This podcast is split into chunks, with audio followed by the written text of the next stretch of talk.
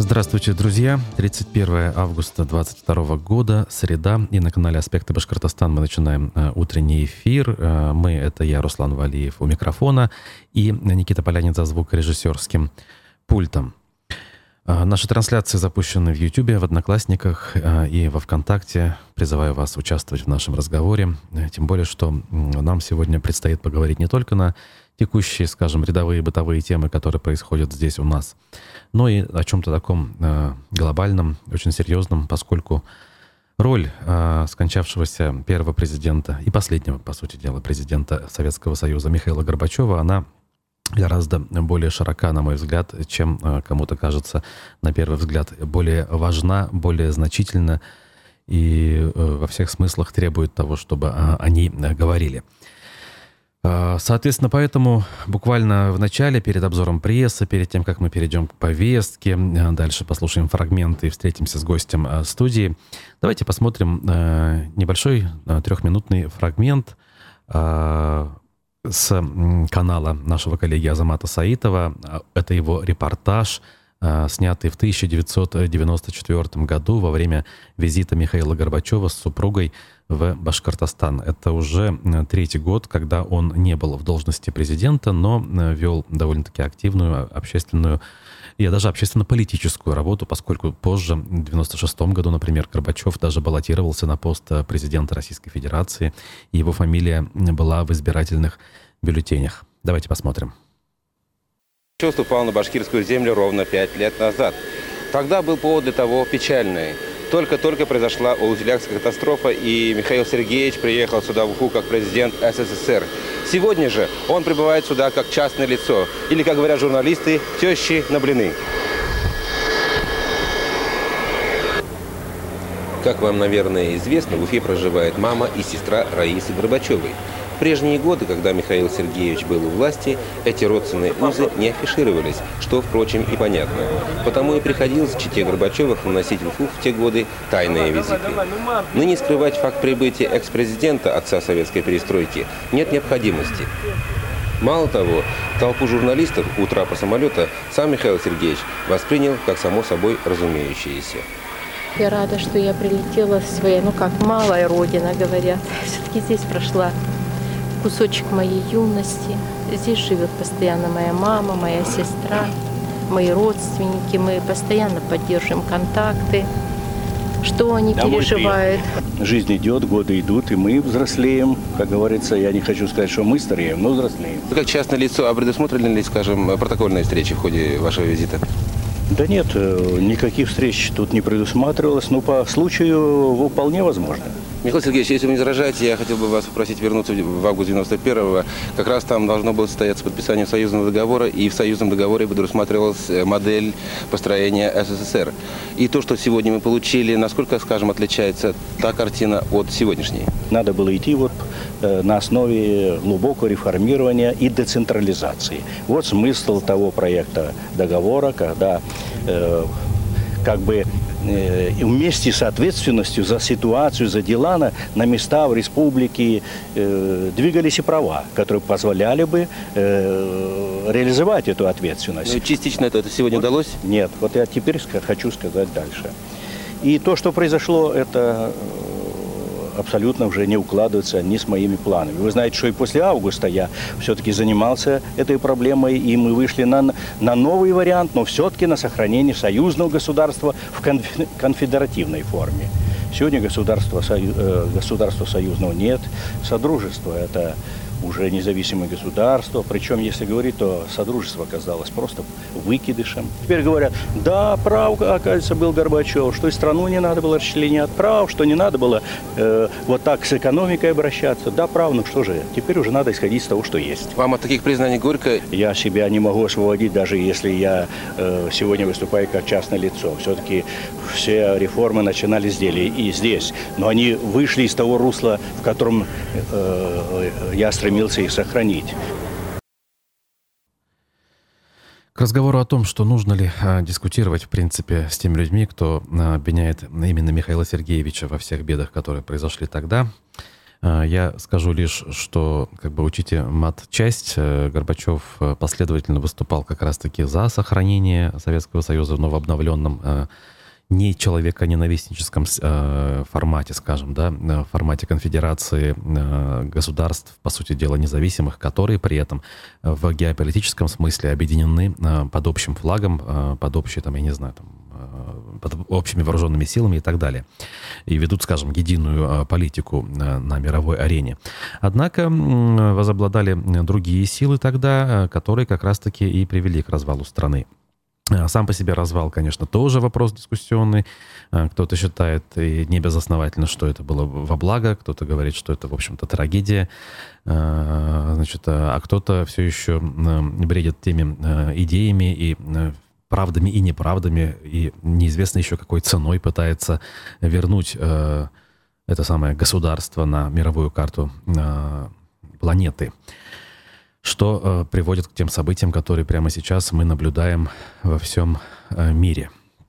Э, и э, немаловажную, ключевую роль во всех этих процессах играет э, в этом смысле наша страна, которая, к сожалению, не оправилась от э, постимперского синдрома.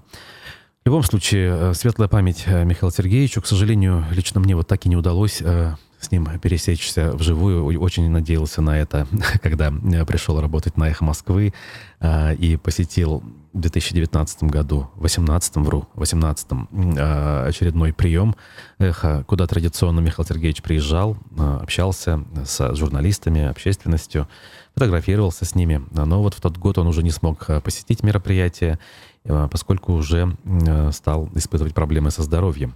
С тех пор этих мероприятий не было. Там, 19-й э, год, э, по-моему, выборы были, или я ли не смог поехать, 20-й ковид, ну и дальше сами все знаете.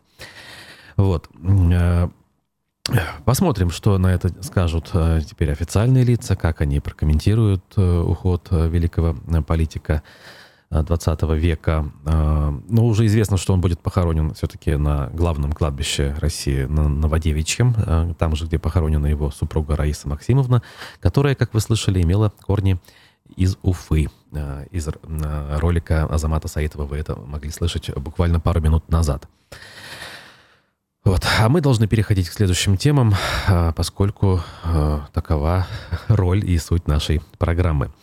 Я э, хочу сообщить, что мы сегодня запустили, знаете, такое итоговое, что ли, голосование, но оно не политизированное, совсем такое простое, поскольку лето уходит, э, решили вас спросить, э, Проводили ли вы отпуск этим летом, именно этим летом, связанный э, с выездом за пределы Башкирии, в другие регионы или, может быть, даже другие страны? То есть, если вы куда-то выезжали, в принципе, за пределы Башкортостана, вы отвечаете «да».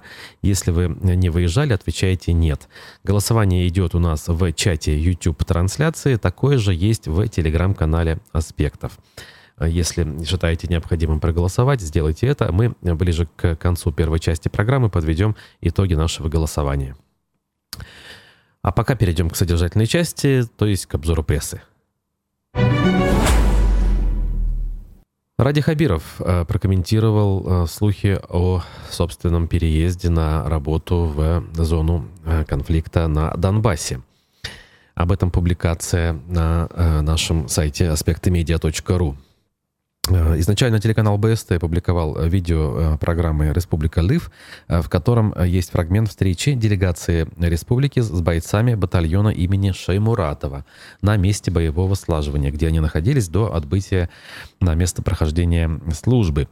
Один из добровольцев задал главе Башкирии вопрос. «Слух ходит давно, что вы собираетесь перебраться на Донбасс. Правда, неправда?» Нет, ответил Ради Хабиров. Честно могу вам сказать, что я занимаюсь разработкой стратегии развития Башкортостана до 2030 года.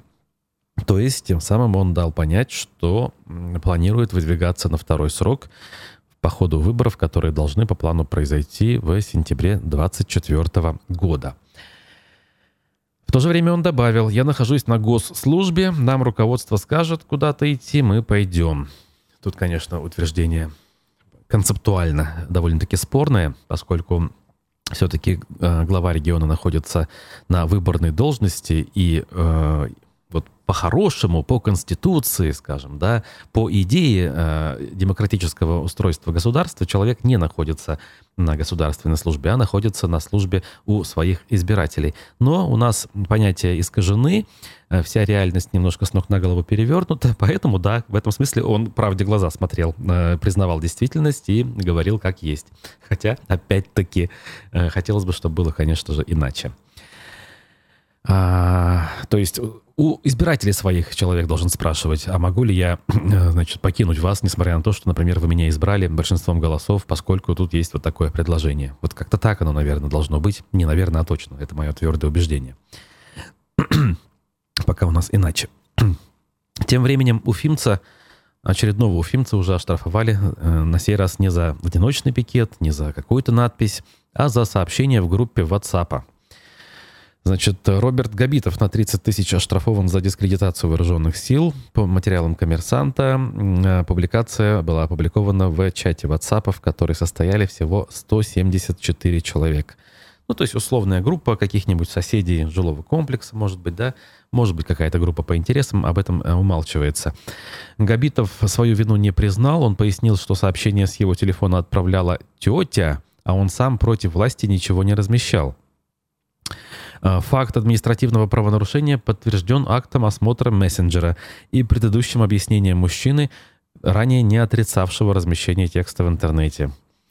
Ну, конечно, если вот все так, как есть, да, поведение данного товарища, ну, так себе можно оправдать. Если уж ты пишешь, как бы, ну, либо последовательно занимай позицию, что ты этого не делал с самого начала, ну, либо как бы признай, ну, писал.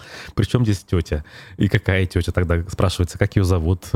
Приведите ее э, в суд и сдайте полиции, если на то пошло, да? Ой. Да уж. Ну, с другой стороны, за смелость тоже в некотором смысле можно похвалить. Но смелость такая, знаете ли, половинчатая. Другие активисты, которые не про политику, а про экологию, в общем, э, молодцы, не дремлют, они э, сдали в федеральные органы 20 тысяч подписей за включение Стерлитамака и Салавата в проект «Чистый воздух». То, о чем мы уже говорили, мы пишем сейчас на сайте аспектымедиа.ру. А, об этом сообщил Вадим Искандаров, собственно, один из активистов движения «Стерлитамак Дыши». За две недели жители Юга Башкирии собрали эти самые 20 тысяч подписей. Подписные листы были переданы уже в администрацию президента России, в Роспотребнадзор, в Министерство экологии России и в партию «Справедливая Россия за правду». Ух, какой был нормальный список, да, тут вот эта партия «Справедливая Россия». Зачем? Зачем? Ну, ладно. Искандаров, на самом деле, э, насколько я понимаю, член этой партии и от нее э, баллотирует, баллотировался даже на выборах в Госдуму. А один из активистов, а, Павел Осипов, после приема в администрации президента сообщил, что там ему сказали, что услышали просьбы жителей и что решение, улучшающее жизнь граждан, будет принято. Буквально вот так. При этом специалист из приемной отметил, что через голову Абрамченко они прыгать не будут. Виктория Абрамченко, вице-премьер правительства России, курирующий вопросы экологии. А, то есть не все еще потеряно, хотя по некоторым данным по ощущениям наблюдателей, есть определенное сопротивление э, на местах, вот здесь у нас, прямо в республике, тому, чтобы южный промышленный куст был таки включен в программу «Чистый воздух». Продолжаем. Продолжаем. Еще одна публикация с сайта аспектымедиа.ру. Бизнес-омбудсмен Башкирии Флюра Садуллин отправил в Госдуму предложение об изменении Уголовно-процессуального кодекса – Сейчас порядок а сейчас особый порядок производства уголовных дел действует в отношении так называемых спецсубъектов. Судей, следователей, адвокатов, членов избирательных комиссий. Решение о возбуждении уголовного дела в отношении них принимает руководитель регионального следственного органа. Флюра Садулин предложил распространить такое правило и на предпринимателей – Процесс расследования уголовных дел экономической направленности долгий. Иногда по 2-3 года предпринимателю приходится ходить к следователю, как на работу, по нескольку раз давать показания об одном и том же. И столько же длится процесс в суде, аргументировал он свое предложение. За это время из-за уголовного преследования полностью или частично рушится бизнес. Бизнесмены теряют здоровье и репутацию. Кроме этого, в рамках уголовного дела арестовываются расчетные счета, имущество, и как следствие становится невозможным ведение бизнеса.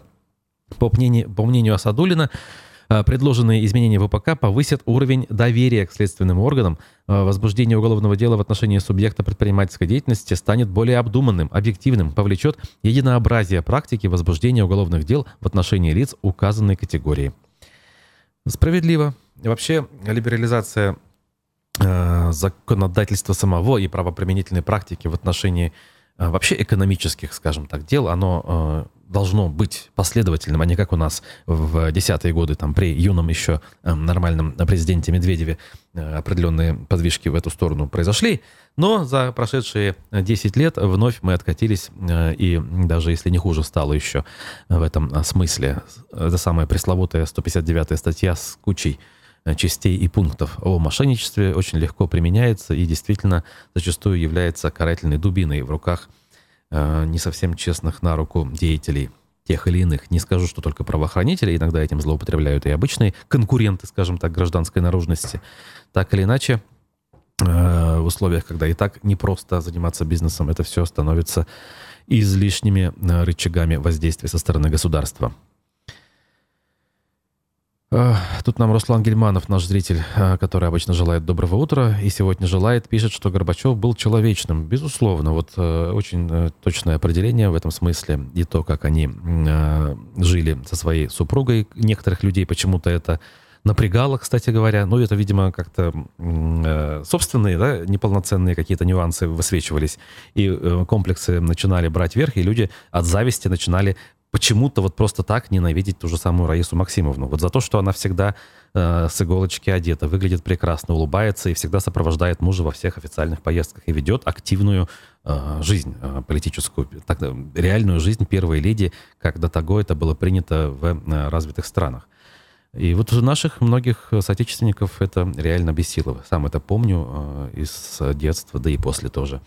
Хотя, на самом деле, стоило восхищаться именно э, даже тем, как э, эта пара выглядела в публичном пространстве. И это было не просто показной какой-то, знаете ли, э, такой нарядностью, это было реальным э, отражением того, как они живут, на мой взгляд, опять-таки. Далее. Далее. Э, Росавиация тем временем увеличила список субсидируемых рейсов в Уфу и из Уфы с 22 аж до 28. Э, куда мы сможем летать подешевле и, в принципе, сможем летать, если э, будут на то самолеты и авиакомпаний. Значит, на, до конца 2022 года э, рейсы в Уфу из Астрахани, Грозного, Екатеринбурга, Минвод, Новосибирска, Нового Уренгоя, Перми, Тюмени э, значит, э, субсидируются. Также Волгоград, Краснодар, Красноярск, Махачкалу, Надым, Нижний Новгород и другие аэропорты. Тут списки не все приведены.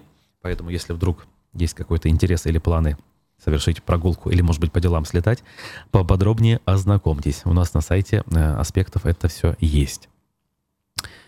Так, э, правда ПФО рассуждает на тему э, активности нашего премьер-министра Андрея Назарова. Назаров повезет в Зауралье 175 миллиардов по железной дороге через горнолыжные курорты Белорецка. О чем речь? Программа мероприятий в рамках стратегии социально-экономического развития Зауралья предусматривает эти самые инвестиции в 175 миллиардов до 30 года. В планах строительство железной дороги Сибай-Подольск-Новорудная с перспективой продления в Казахстан. Возведение новой подстанции в Сибае с целью устранения энергодефицита в 300 мегаватт. А, инвестиции в индустриальный парк по добыче природного камня в Абзелиловском районе, а также опережающее развитие сельского хозяйства. Стратегия впервые была презентована на инвест Сабантуе в июне 2022 года, а на заседании правительства конкретизирована и одобрена уже под председательством, собственно, Назарова. Из новых инициатив в ней это намерение властей включить явочным порядком в состав Зауралья еще и Белорецкий район – это, во-первых, позволит называть производство Мечела и УГМК в Башкортостане единым металлургическим кластером. А во-вторых, избавит от необходимости строить в Зауралье объекты рекреации. В состав туристической особой экономической зоны Урал можно включить горнолыжный комплекс Мараткина, который уже возводится в Белорецке. Соответственно, э, подробности всех этих хитросплетений о том, как и кто на этом заседании что сказал, в «Правде ПФО» читайте. Ссылка, как и все остальные, найдутся у нас в описании к трансляции. А, какие проекты в Уфе Хотели начать в 22 году, но отложили. Собрали информацию в удобных карточках. Это публикация УФ-1. Вот молодцы коллеги, то, о чем я регулярно говорю, но руки не доходят, вот они начали делать правильно. То есть э, мы же знаем, что у нас регулярно что-то обещают, э, устанавливают некие сроки начала тех или иных работ, но в результате это все почему-то откладывается, и никто не спрашивает, а, собственно, где э, ваши начинания. Оказывается, на 22 год были широко анонсированы работы на улице Октябрьской революции, например, в Уфе. А, значит, то, что да, к 2024 году должно быть закончено. А до сих пор мы знаем, там, в принципе, ничего не происходит. И вот уже у нас завтра осень начинается, я думаю, и не произойдет. Реконструкция памятника Сулавату Юлаеву должна была в этом году также э, чуть ли не закончиться, ну, начаться как минимум, то есть он должен был быть разобран и прочее. Об этом мы в эфире еще «Эхо Москвы» подробно говорили. Тоже, как мы видим, к памятнику Салавату Юлаева никто не подошел. Госцирк в Уфе в 2022 году должны были начать реконструировать. Также этого не произошло и вряд ли уже произойдет. А, форум «Апи Мир», это бывшая Апимондия, должна была э, пройти в этом году в Уфе. А, соответственно, не произошло этого. И, я так полагаю, список э, коллеги будут продолжать, они об этом пишут, и мы с любопытством за этим э, будем наблюдать. Не только по Уфе ведь можно такие примеры приводить, у нас республика довольно большая. А если уж э, собрать в кучу обещания тех или иных чиновников, начиная от главы, там, заканчивая какими-нибудь главами администраций, которые они раздают на встречах с жителями там и сям, и под камерой это делают, то можно целую энциклопедию нереализованных обещаний э, составить. Вот было бы кому этим заняться. Эм, далее. Экс-глава управления земельных и имущественных отношений Уфы взыскивает компенсацию за незаконное уголовное преследование. В 2013-2019 годах э, руководил этим отделом э, в Уфимской администрации, получается, при Елалове Раиль Яникеев. Так вот, он подал в Советский суд иск к Министерству финансов России – в лице Управления казначейства по Башкирии о компенсации морального вреда, причиненного незаконным уголовным преследованием. В 2017 году в отношении Яникеева было возбуждено дело по подозрению в превышении должностных полномочий при реализации программы расселения ветхого жилья. Помните, да, так называемая афера на миллиард, э, по которой обвинялся вице-мэр Александр Филиппов. Так вот, бюджет оценивался, э, ущерб бюджету, то есть оценивался в примерно миллиард рублей. Обвиняемыми были тот самый Филиппов и э, начальник управления капстроительства Марат Гореев. В 2019 году Октябрьский райсуд, а в 2020 году Верховный суд Башкирии оправдали обвиняемых. Э, соответственно, и еще один фигурант, сам по себе Яникеев, посчитал правильным получить возмещение ущерба для себя – очень-очень любопытно, получится это сделать или нет. Из-за марафона в центре Уфы обещают перекрыть участки дорог. Э, начинаются у нас мероприятия выходных дней э, вовсю. Э, ну, помимо того, что завтра 1 сентября, День знаний, да, мы с вами знаем, что вот, например, с 12 часов 3 сентября до 22 часов 4 сентября на участке улицы Валиди от Маркса до Советской будет э, проезд ограничен. Также движение будет ограничено по маршруту марафона по улицам Валиди, Гафури, Пушкина, Маркса. Все-таки Карла Маркса я бы писал, потому что улицы Маркса у нас нет, а в некоторых городах она есть. Именно Маркса, а не Карла Маркса.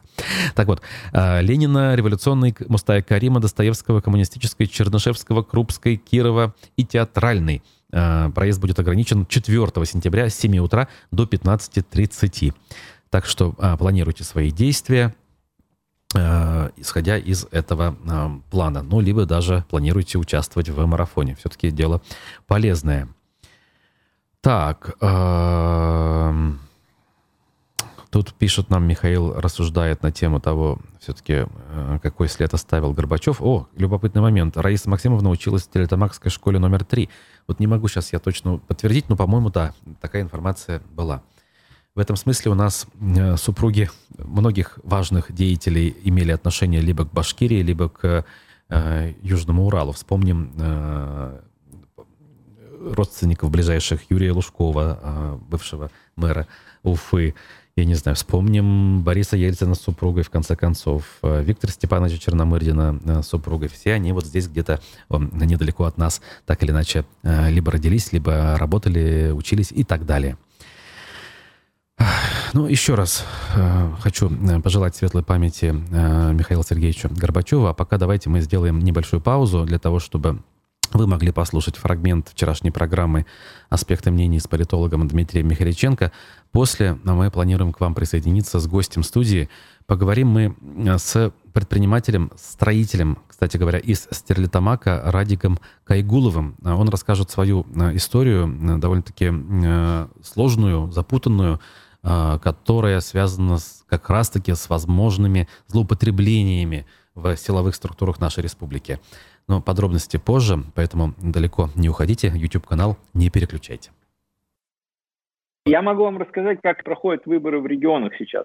Ну, смотрите, у нас 14 прямых выборов губернаторов, а одни не прямые, там в Адыгее, там все понятно, госсобрание решит. Вот. А 6 выборов Заксобрания и еще около 11 в областных центрах. Но а где-то эффект наложения, как в Удмуртии. Самые скандальные выборы – это Удмуртия и Кировская область. Но Удмуртия – лидер всех просто. Там Бричалов, вот этот местный глава, бывший руководитель ОНФ, там ему политтехнологи из списки неправильно подписали вот этих муниципальных депутатов, где не указывали район. У него конкуренты там ужасные. Вот. У него антирейтинг высочайший. Он пытается просто надавить на мэра, чтобы э, дать ему публичный нагоняй за просто, знаете, за плохое состояние остановок, видите ли, да. А, но вообще, кстати, фактор мэров, он вот на губернаторских выборах оказался там в Ярославле отставку сделали, в Кирове в том же, в Рио потребовал убраться, и в Саратове, где, в общем-то, вотчина Володин, он там все решает, на самом деле приезжает и им дает публичные нагоняи, он меняет более старого своего губернатора на более молодого, там, скажем, бывшего премьера регионального правительства. И, соответственно, вот Бречалов это полный просто аутсайдер. Но в целом я могу сказать, а что, наверное, важно и будет интересно, это то, что интерес к выборам небольшой, и его даже не фокусируют.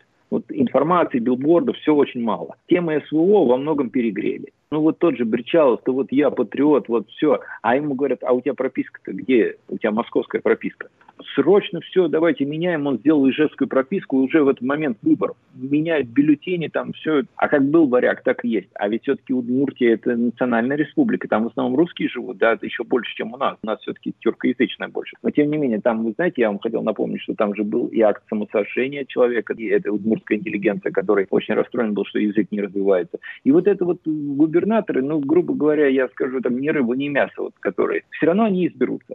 Все, конечно, выиграют в первом туре, да. Ну, Куйвышев, вы знаете, эта история достаточно известная, с Ройзманом, как он, он был к этому готов, он быстро сказал, что это достойно уважения и так далее и тому подобное.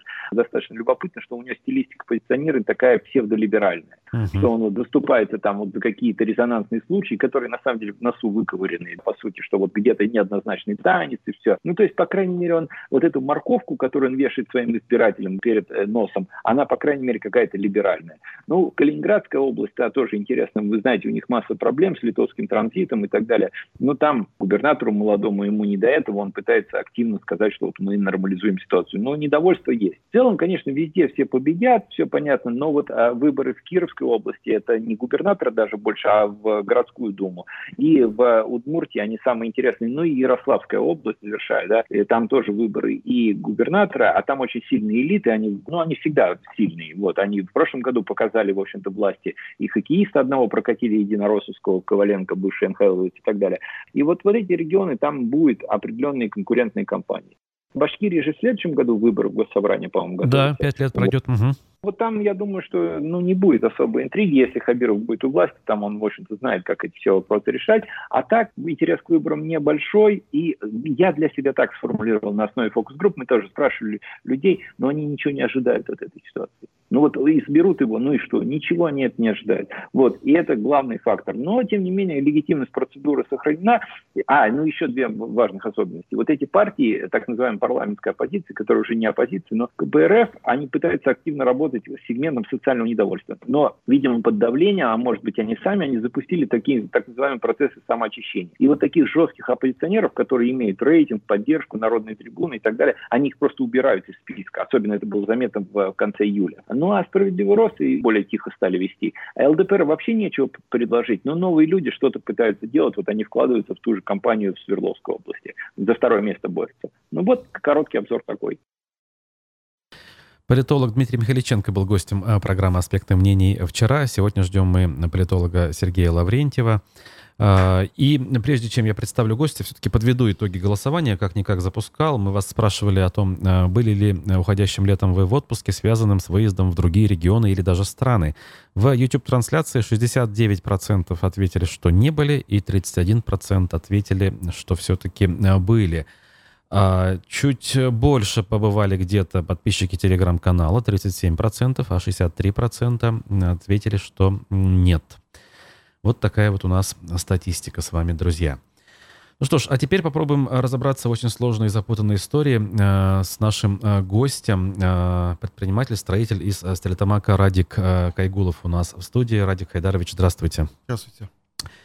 Давайте так, э, с самого начала, да, э, еще 10 лет назад, получается, история началась. Вы э, занимались строительством и, в общем, попали в очень сложную, запутанную историю. С чего все началось? Ну, началось все с того, что вот, я думаю так, что вот проблема с дольщиками Башстроя образовалась, ну, она была создана искусственно. Вот, подождите, Башстрой, да, это да, да. застройщик? Э, Нет, который... не застройщик, это, это подрядчик. Подрядчик. Подрядчик, так. Да. Вот. Э, ну, на тот момент мы Башстрой, постойте, это чья компания? Это моя компания. Вот ваша как раз. Да, Надо все вот пояснять, чтобы как бы для да. тех, кто не понимает. Ага. Ну, я думаю так, что вот, э, вот вся проблема, которая была создана мной, это было создано изначально э, господином Изотовым. Это глава администрации города Стертамак. На тот момент. Да, на так. тот момент. Они как бы все делали возможно невозможно для того, чтобы как бы выжить меня тут. Хотя мое предприятие было одно из самых крупных в городе Стертамак. Строил на, в одно время больше всех жилья в городе сдавал. Примерно сколько я. можете озвучить в год, я не знаю, там, квадратных метров или сооружений? Ну, я не помню уже сколько, но больше всех. Больше сдавал, всех из. На тот момент, да. Так. Вот. И что случилось? Вот в чем э, начались проблемы конкретно какие? Вот вы сейчас говорите, да, есть должностные лица, которые на это повлияли. Как? Да, да. Что произошло? Ну, повлияли там вот э, и один из его заместителей был такой Уласевич. Вот он э, неоднократно мне говорил, что ты в этом городе работать не будешь так как э, у нас есть свои люди, которые будут работать, а ты будешь где-нибудь в Толбазах строить. Вот. Пытался записаться к Изотову на, при, на прием, ну, как бы он не, не принимал меня, и так получилось, что... Э, ну и потом... Но, но при этом вы еще продолжали э, да, строительные работы да, продолжали на работать. конкретных комплексах, так? Ну, вот не буду э, подробно говорить о том, что как вот аффилированные с администрацией города строительные компании даже осуществляла попытку рейдерского захвата моего объекта по улице Нагуманова Карла Маркса. Хотели завести туда свою строительную технику, башенный кран, но при этом как бы вот, ну, правоохранительные органы не дали осуществить, осуществить им этот, этот замысел, замысел, поэтому и э, вот так вот и ну, угу. как бы все сложилось. Ну и самое большое, вот, большое количество дольщиков у меня было по микрорайону Лазурный. Так где это, ну, я там строил на тот момент не менее шести домов, и э, где выступал заказчиком, инвестор и заказчик в лице генерального директора э, э, Березев Иван Владимирович. Так. Вот, где генеральным подрядчиком был э, Нечаев Игорь Владимирович тоже. Угу. Согласно договорам подряда, ну, согласно договорам подряда, расчеты со мной должны были производиться либо денежным это перечислением на расчетный счет, либо, э, либо квартирами, жил, жилыми помещениями. То есть вас оба варианта, в принципе, устраивали? Ну да, да. Так. Угу. По договоренности с директором заказчика, с директором заказчика Бережневым Башстрой продавал э, гражданам э, квартиры по предварительным договорам купли-продажи. Ага. Вот. И... То есть свои будущие квартиры, да. которыми должны были с вами рассчитаться, да, да, вы да, продавали да. гражданам. Ну, так, э, так, на тот момент так вся Башкирия строила, вся Россия так строила. Ну да, по, долевое строительство. Да, по предварительным договорам строили мы. Вот подрядчики именно. А долевое, э, долевое вот это все оформляли уже заказчики. Вот. Расчеты с деньгами, деньгами с Башстрой заказчики и, и, генподрядчики не производили никогда. Угу. Придет, когда у меня вот во время... И когда вот... Ну, видно, он вошел, Бережнев, в сговор с этим. Я так понимаю, что э, с этим с Изотом. И вот после этого у меня начались проблемы уже. Э, с это... Э, с, начал он выделенные квартиры, которые мне за мной закреплялись, он начал их продавать сам уже. А. После того, как я их продал, Ага. он начал автоматически, и он тоже начал продавать их. То есть формально, юридически он мог это сделать, правильно? Он формально он мог. Да, да, да, да. Но- Но, договоренность да, была, да, да. что это ваши квартиры. Так. И во время следствия по уголовному делу, по-моему, там нач- начали люди писать заявления, в, по- там, э, Потерпевшие. потерпевшие в МВД. Вот.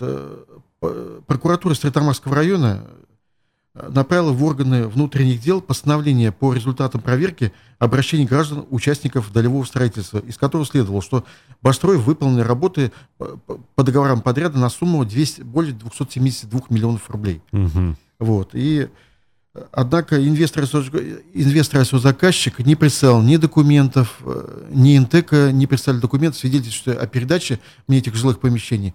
И также было там написано, что э, ну, денежные средства не перечислялись на расчетный счет, э, в кассу предприятия не вносились, и тем самым э, есть э, состав у этих неустановленных должностных лиц, лиц есть состав преступления по части 4 статьи 159, то есть мошенничество.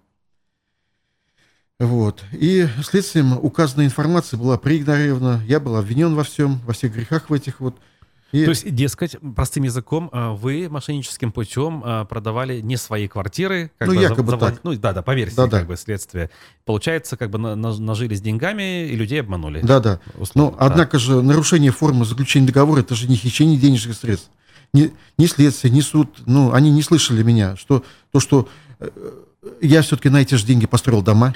Вот, какие-либо подтверждения у вас были о том, что есть такая договоренность, что вам квартирами должны были рассчитаться? Конечно, договора подряда были. А, вот. Конечно. А, а почему они никак не учтены, получается, судом? Ну как, не учли, просто вот не захотели учитывать просто, и все это. Ага. Так. Вот. И тут э, И это была и районная инстанция, и Верховный суд, наверное, уже ну, да, да, да, да, давно все да, это да, да. прошло. Так. Это все давно прошло. И тут же, когда в ходе заседания вот этого суда в шестнадцатом году ну, пришел генеральный директор Бережнев, и также он объявил там во всеуслышание, что вот я такой-то вот э, строитель э, высокого полета. Я, у меня даже сейчас есть два дома построенных, Мгм. не, сда, и, э, не сданных, сданных в эксплуатацию, но ни одна квартира там не, не продана. То есть это порядка, ну, около 800 миллионов чистой прибыли. Ну, Мгм. я, пони- я вот, насколько я разбираюсь в строительстве, и как бы я знаю, что себестоимость квадратного метра и продажа цена у нас в Сертамаке небольшая. Мгм. И поэтому заработать такую сверхприбыль, это просто невозможно у нас. Это просто вот, и вся эта вот прибыль образовалась по- по- после того, как образовались проблемы со мной. Ага. Вот. Ну, как бы да, если дважды продать одни квартиры, прибыль становится Да-да. больше. Так. Ну, Дальше, в итоге суд вас признал виновным тогда? Да, суд признал виновным. Какой год это? Это был 16-й год. Так. И? Суд меня при- признал виновным, назначил 7 лет, э, это колонию общего режима. Ага. Ну, Верховный суд по апелляции он как бы изменил, это отменил решение, и, и осудили меня по части 3 статьи 159.4, то есть в сфере предпринимательской деятельности. Мгм. Вот. И, И э, назначили 4 голо- года колонии поселения. мгм. Вот. И вы отбыли этот, ну, получается? не, не не весь пол- срок, да, Ага. по, по условно-досрочному освобождению я вышел Все понятно. оттуда. Так. Ну и по пришествию времени вот э, у самих дольщиков тоже э, как бы открылись э, глаза. Вот как бы вот я с, с инициативной группой разговаривал, они, они обращались в одну юридическую организацию, во вторую там, ну, чтобы правда какая-то открылась. Ну, там, там им сказали, что проверив все эти документы, что да, действительно, имеет место быть э, то, что меня обманули. Просто взяли и кинули. Мгм. Ну, вот, и начали они тогда э, писать тоже в органы следствия, прокуратуру, МВД, президенту нашему. Но отовсюду просто приходят у них от, как бы эти отписки. Мгм. вот, Ну, и- типа суд решил, как бы, да, Да, мы не лезем. суд решил теперь, все, что ж ворошить теперь прошлое, там, вот так вот. Приходят отписки просто. И вот по моему уголовному делу сейчас вот как бы есть юридическая компания, которая занимается этим делом. Хочу как бы возобновить это все. Ну, ну вот, э, я считаю, что я был не, э, ну, вино- был как бы, ну, незаконно осужден. Поэтому Мгм. хочу, чтобы справедливость восторжествовала. Вот давайте перечислим, чего вы хотите. Э, Ну, я как понимаю, да, как минимум должны вас реабилитировать, да, видимо? Ну, я так думаю, да, вот это, да? получится, да. Там, возможно, компенсации какие-то Да, отдельно да, да, по да. искам. Вот. А что касается вот этой вот самой сделки, да, грубо говоря, с квартирами, что должно произойти? Я Должны выплатить компенсацию. Я понимаю так, что они все-таки должны рассчитаться, потому что, Рассчитаться. да, потому что нет, сви- нет свидетельств никаких. Вот, когда пытался возбудить уголовное дело, пришли мы с адвокатом к следователю, Остроумова такая есть, ну, пытаюсь объяснить ей, вот, вот есть акт сверки, по которому я выполнил работу на 272 миллиона, больше, больше 272 миллионов рублей. Вот. Есть прокурорская проверка, которая выявила, что они со мной не рассчитались. Есть э, это, выявленное у арбитражного управляющего, что да, они со мной не рассчитались. Но я говорю, покажите мне факт оплаты. Мгм. Ну, мы вам ответим.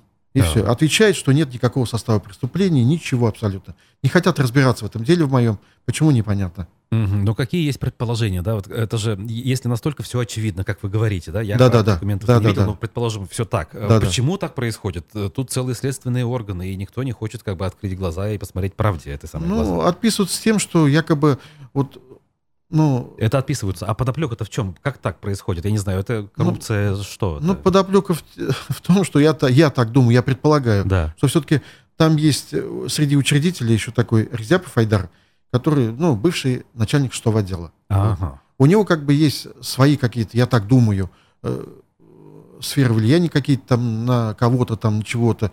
Ну и я думаю, поэтому мне не дают возможности э, возбудить вот это уголовное дело в отношении вот этих лиц. Ага. И это, это вот то, что вы делаете сейчас, грубо Да, говоря. да, сейчас с, делаю, э, да. юристами. Вы юристами, сейчас да. пытаетесь как бы привлечь внимание силовиков э, к этому вопросу. Э, Куда уже обратились? Ну, вот юристы обратились уже в Генеральную прокуратуру, в Следственный комитет обратились. И, ну, вот со слов, я, правда, не видел, со слов юристов моих, они говорят то, что якобы пришло с Генпрокуратуры письмо а- об отмене вот этого решения и взять под контроль мое дело. Ага. Интересно. Вот. Так, а э, что с домами, с квартирами, с дольщиками реально? Как бы, Ну вот на сегодняшний день, вчера вот такое ну, решение было принято нашим президентом, нашим главой Ага. Хабиром Ради Фаридовичем, что все, всем выдали. Спасибо им большое за это, конечно. То есть им выдали где-то Да. в других местах, грубо говоря, вашим дольщикам? Да, не, да ага. не в этих местах, а в другом доме, построенном э, фондом жилищного строительства, Мгм. домами, и выделили квартиры им. Как бы. Вот. Ну, хотя бы люди, да, теперь? Да, люди теперь получили все квартиры. Но те люди, которые остались вместе с вами жертвами этой махинации, если она была, которые были на вашей стороне, они готовы как-то продолжать защищать э, вас? Да, в они, суде там и так а- далее? они и защищали меня, потому Ага. что я говорю, они, вот инициативная группа дольщиков писала, и я говорю еще раз, повторюсь, в, администра... в, в администрацию президента Российской Федерации, э, в Генпрокуратуру, везде. Ну, а тут пока я понял так, что, может, не доходили до них как-то вот эти вот, ну, вот, приходили, спускались вниз сюда, а здесь как бы все затормаживалось. Мгм. Но сейчас, вроде как сказали, взяли под контроль это дело. Интересно. Вот. Так, а, несколько слов предыстории, может быть, еще. Вы вообще строительством, э, я так понимаю, много-много лет занимались, Ну, да? с 90-го года, А непосредственно вот руководителем строительной компании когда стали? э, с 2004 года. Мгм. То есть, получается, почти 10 лет вы строили в Стритамаке Да, жилье. да. Исключительно в Стритамаке? Исключительно в Стритамаке. Ага. В Стритамаке, в Стритамском районе. Вот. а, И как бы на тот момент беды ничего не Ничего, предвещало. не- всё ничего абсолютно не предвещало, все хорошо было, пока вот у меня не возник конфликт с Изотовым, шло. с главой администрации, на тот момент э, главой администрации города Стритамака. Каких-либо, не знаю, может быть, личных контактов с тех пор и не было? Не пытались выяснить все-таки, ну что же там произошло? Э, э, Неужели это просто, если вот все так, то это просто какой-то финансовый интерес отдельных лиц, и все? Ну, финансовый интерес отдельных лиц, я так понимаю, потому Ага. что после этого как бы у них же, ну, как бы ковыряться не, не хочется, но много чего приобретено у них, вот, э, Так. у этих, э, и виллы там в Испании, и, ну, всевозможные гостиницы. Ну, не понимаю, как в Стритамаке можно заработать такие э, На госслужбе деньги. Да. особенно, да? Нет, не на госслужбе. Я а, имел вы имеете в виду сейчас да, предприниматель, строи- этих строителей, да, Ага. заказчика. Так. Вот. А, Ну, сейчас, я так понимаю, кроме того, что вы пишете вот эти обращения в разные структуры, как бы хотите привлечь еще и внимание общественности, да? То есть, Ну, чтобы хотелось бы, СМИ да. тоже об этом Да, начали да, да. говорить и так далее. Поэтому вы сегодня у нас. Ну что ж, в общем, понятно, а, что ситуация как минимум очень запутанная и требует того, чтобы в ней разобрались. Вот. Если есть что добавить еще, пожалуйста, у нас еще есть немного времени, как бы, ну, либо мы будем заканчивать постепенно. Ну, хотелось бы, чтобы следствие э, объективно отнеслось э, как бы к моим заявлениям, э, чтобы приняло ну, адекватное и правильное решение. Угу. Вот. И виновные лица, чтобы были наказаны. Да, да, понятно. Хотелось бы, чтобы и в этом, и во всех остальных случаях также э, всегда э, все эти вещи происходили справедливо. Спасибо. Э, строитель, э, предприниматель из э, Стелетамака Радик э, Кайгулов был гостем нашей программы э, буквально сейчас. Меня зовут Руслан Валиев. Увидимся сегодня еще в 15 часов в аспектах мнений с Сергеем Лаврентьевым. А пока читайте новости на нашем сайте аспектомедиа.ру. До свидания, хорошего дня.